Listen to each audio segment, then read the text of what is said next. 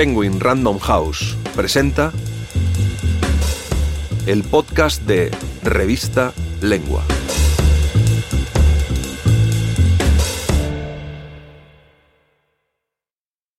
Ai Weiwei, Vivir en disidencia.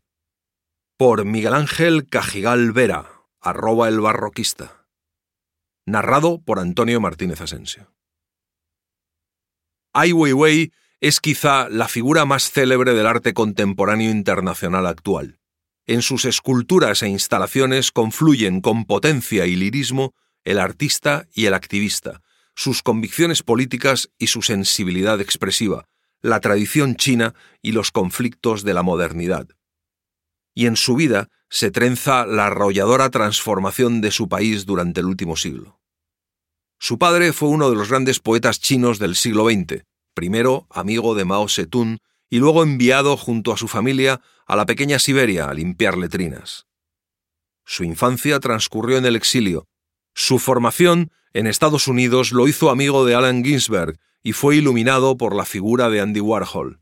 Su obra recorrió los museos del mundo y en 2011 su tenebrosa detención secreta durante 81 días por parte del gobierno chino volvió su figura tan emblemática como su obra.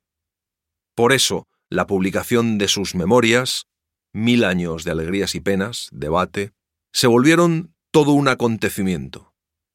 Miguel Ángel Cajigal Vera, arroba el barroquista, explica por qué sus páginas son un viaje extraordinario en el que la vida de Weiwei y la de su país se trenzan de manera tan fascinante como inescapable.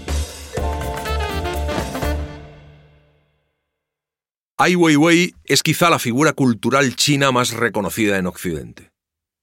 Sin embargo, de no haberse convertido en objetivo de la persecución ideológica del gobierno de Pekín, con toda probabilidad su nombre sería hoy tan desconocido en nuestro ámbito como el de la mayor parte de las figuras creadoras de China.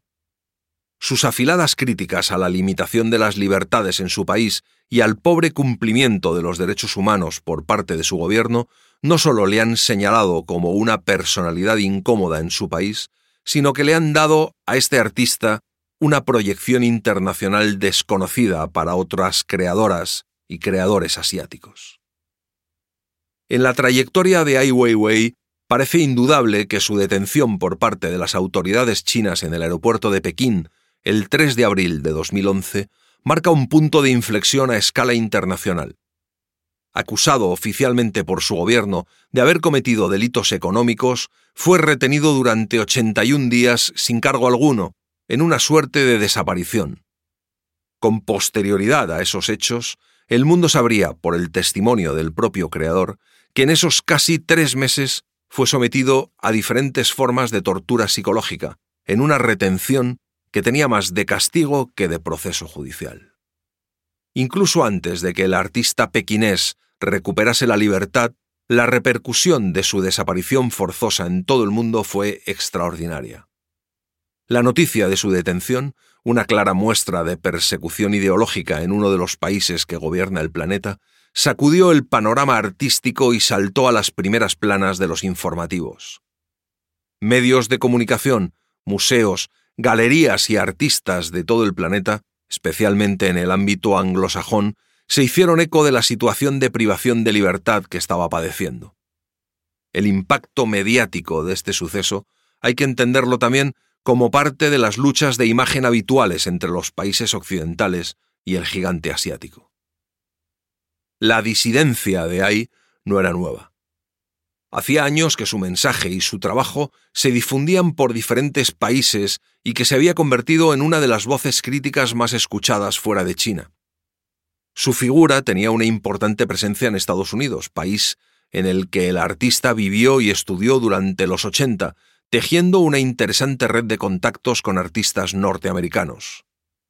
Hoy, muchos apuntan a que el grave incidente que sufrió en 2011, junto a buena parte de sus colaboradores y familia, era un toque de atención de Pekín, una forma de recordarle que, aunque en Occidente su reputación le permitiese la denuncia de las sombras del régimen, no había nadie intocable dentro de China. Ni siquiera Ai Weiwei. su papel como figura incómoda para el gobierno chino y su denuncia de la falta de libertades en su país es el germen del magnífico libro Mil años de alegrías y penas, debate. Un libro de memorias que se convierte en un relato histórico completo de la China comunista a través de los recuerdos y la mirada del artista. Entenderemos mejor la magnitud de este texto si tenemos en cuenta que en la cultura china el perfil de artista es mucho más libre que en Occidente y que, como hijo de esa tradición, Ai no solamente es un creador plástico, sino también un excelente narrador y un notable contador de historias. Esto le convierte en el notario perfecto para levantar testimonio de la realidad de su país en el último siglo. Esta es la razón de que no nos encontremos ante el típico libro de memorias de artista. Por lo general, las autobiografías artísticas acostumbran a ser libros donde las mentes creadoras trazan su relato, diseccionan su carrera y ofrecen aquellos detalles jugosos de su vida y obra con los que sintonizan mejor para justificar, de algún modo, la orientación que han dado a su trayectoria creativa. Pero este libro no tiene nada que ver con eso. Como narrador de la historia contemporánea de su país, aquí el artista acomete un relato que hunde sus raíces muchos años antes de su nacimiento y disecciona la evolución histórica, social y política de China desde el nacimiento de su padre hasta el presente. Porque quizás lo más interesante de la biografía de Ai sea que la disidencia es una parte indisoluble de su identidad como ciudadano de China. Dicho de otra manera, resulta muy difícil determinar en su vida dónde acaba el artista y comienza el activista. Así, a través de su fluida prosa, levemente occidentalizada, descubrimos que Ai Weiwei no podría haber sido de otra forma, pues es hijo del ilustre poeta chino y también perseguido disidente Ai King. Con este giro de la narración biográfica, el relato familiar trasciende y se convierte en narración histórica. ¿Quién era Ai King? Los libros nos dicen que uno de los poetas más importantes de la lengua china contemporánea, un intelectual destacado que vivió en primera persona los momentos claves del siglo XX en su país, desde la Segunda Guerra con Japón, parte crucial de la Segunda Guerra Mundial, que en Occidente desconocemos casi por completo a pesar de ser uno de los escenarios donde más sangre y destrucción tuvo lugar, hasta la llegada al poder de Mao, con quien tuvo un estrecho contacto.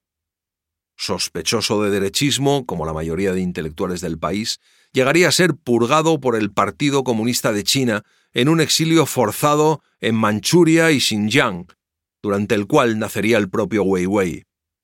Así se forja la disidencia en familia, que recorre las páginas de estas memorias. Víctima destacada de la revolución cultural, el poeta y padre de nuestro artista fue sometido a trabajos forzados, en un estado de desnutrición prácticamente constante mientras desempeñaba los trabajos más degradantes, como limpiar en solitario las letrinas de más de 200 personas, mientras se le señalaba diariamente en público como un peligroso derechista que ponía en peligro el orden establecido por Mao. Relator y notario de lo que ha visto y vivido en el seno de su propia familia, Wei Wei transmite la experiencia de su padre desde las páginas de sus memorias y la superpone con la suya. Durante su detención de 2011, Ai Weiwei seguramente tomó conciencia del paralelismo entre su trayectoria y la de su padre. Cambian las fechas, pero no la necesidad de sentirse libres ni los problemas que esa libertad les supuso a ambos en una sociedad como la China, acostumbrada a las directrices y a penalizar a quienes se las saltan. Una historia familiar unida en la voluntad de dos personas, padre e hijo, de ser independientes en su creación, ya sea literaria o artística. ¿A quién se debe un artista? ¿A la sociedad o a sus ideas? ¿Representa el gobierno de un país a esa sociedad? La solución que ofrece el autor de estas memorias a ese dilema creativo, ejemplificada en su propia trayectoria pública, reside en la búsqueda de un equilibrio, un punto medio entre las dos voces que el artista lleva dentro. Ambos objetivos se superponen cuando las intenciones del artista residen en ser un reflejo de la sociedad. hemos asimilado que una de las tareas del arte es su papel como altavoz o plataforma de comentario social, que en situaciones extremas se convierte en denuncia. La obra artística de Ay lleva décadas siendo el perfecto ejemplo de cómo una sola persona puede llevar a los ámbitos del arte las voces de millones. En su trabajo se ha reflejado, por ejemplo, la dura realidad de los refugiados, como en su impactante exposición en el Palazzo Strozzi de Florencia, cuya refinada fachada renacentista cubrió con los botes de goma en los que huyen y mueren miles de personas cada año.